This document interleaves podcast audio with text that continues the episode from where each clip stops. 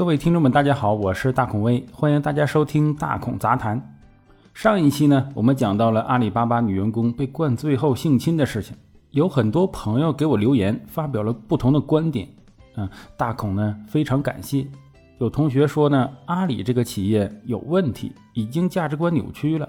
确实是这样，只是大孔觉得这件事情并不是一个两个企业发生的，而是各行各业，不管是政府还是民间都在发生。还有同学说，这个陪酒文化呀，应该重点来谈。如果没有陪酒，那就没有后续发生的事情。这一点大孔也是认同的。虽然大孔觉得灌酒只是施暴者实施暴力过程中的一种手段，但这种手段呢，确实有着广泛的社会风气的基础，导致女性上个班也要纠结来纠结去，经常要在陪不陪领导去喝酒的问题上啊，非常苦恼。当然，还有同学说这个男性职员喝多了也可能被性侵。嗯，大孔必须承认，什么口味的人都有。那我们今天就来聊一下灌酒文化吧。其实灌酒文化呀，基本上是指在酒桌上灌别人白酒的文化。其他酒类啊，比如说啤酒，呃，相比之下量就少太多了。但是很多第一次喝白酒的人都会觉得这玩意儿，哎，真不像人喝的东西啊，又冲又辣。但是白酒的消费额是占整个酒类总量的一半还多的，毕竟这东西价格已经是几百上千块一瓶了，送礼陪客都是有面子的东西。但是葡萄酒等其他酒类的增速远远高于白酒，更多的人，特别是年轻人，更喜欢品这种低度的酒，这种酒啊给人的口感更好。但是白酒尊贵的地位还是不容撼动的。特别是白酒背后的酒文化，动不动就什么千年的老曲、百年的老窖。白酒真的有这么悠久的历史吗？还真没有。白酒最大的特点就是经过蒸馏提纯，这才有这么高的酒精度和透明的质地。但是我国蒸馏技术是从元代才有的。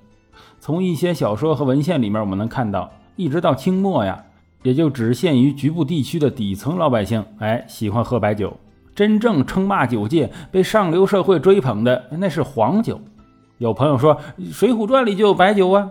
在蒸馏技术发明之前，这些白酒的称呼啊，大多都是指类似于今天的米酒的一种酒类。新中国成立后，在这个新技术的加持下，白酒才迎来了弯道超车的机会。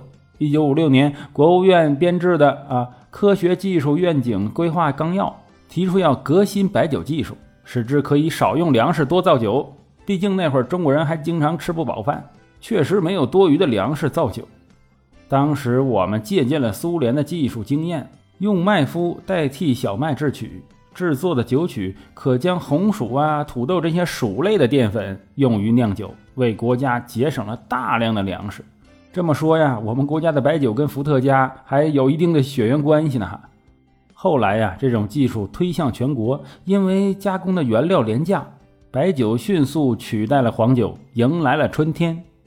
一九七九年，轻工业部组织了第三届全国品酒会，将白酒分为了浓香型、清香型、酱香型和米香型以及其他香型。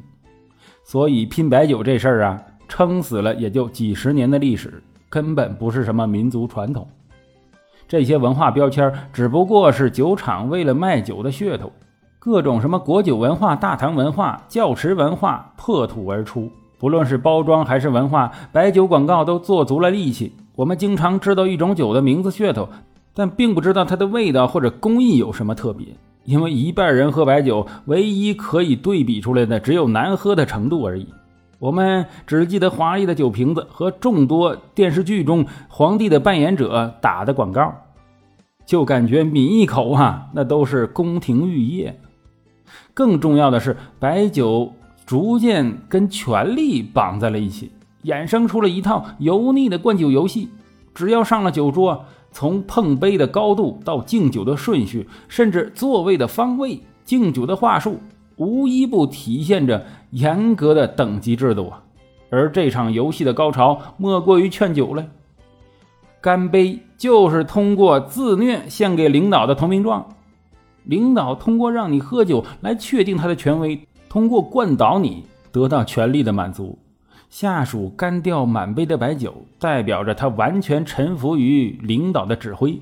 意味着领导可以使用权力压制下属，而下属喝下去的同时，就代表他不会有丝毫的反抗。其实我们不是反对喝白酒哈，是打着酒文化幌子的强行灌酒，是权力运用白酒确立权威过程中对下级的百般凌辱。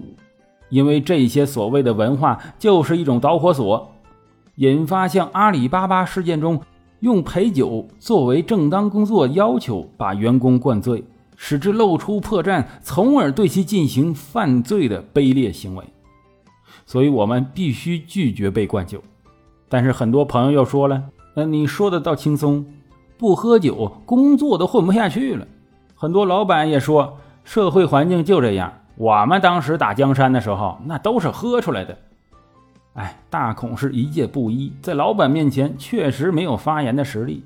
我只能说呀，这种不良的大环境下，如果你不是一个要做老板的人，也不是一个靠喝酒赚钱养家的人，那你遇到酒局就要拒绝被灌酒，因为你安身立命的东西不是喝酒，而是你的职业能力。